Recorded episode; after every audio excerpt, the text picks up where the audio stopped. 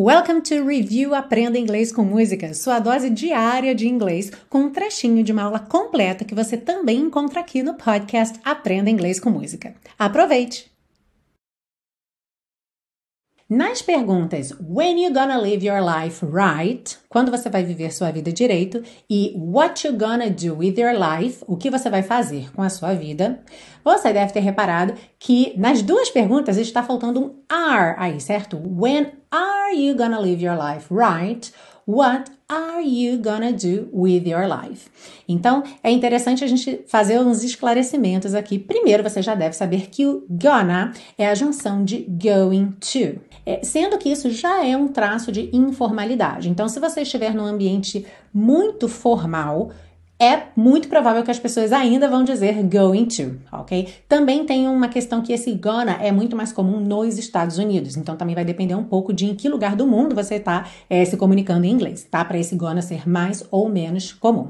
E aí, uma vez que você já está com o pezinho na informalidade por usar o gonna, em algumas situações bem específicas e bastante informais, o verbo be acaba sumindo dessa construção. Então, aqui, nesse caso, a gente tem nessa música dois exemplos com when you gonna live ao invés de when are you gonna live e what you gonna do ao invés de what are you gonna do. Outro exemplo que nós já vimos aqui na série, na canção Three Little Birds com Bob Marley, que nós temos every little thing gonna be alright e não every little thing is gonna be alright. E aí, como eu sempre digo por aqui, eu acho muito importante que você consiga compreender todas essas variações, ok? Até porque a gente sabe que o inglês tem muitas variações, tem mesmo dialetos diferentes do inglês, dependendo de em que lugar do mundo ele é falado. E o inglês é o idioma oficial em mais de 80 países, então realmente são muitas variações.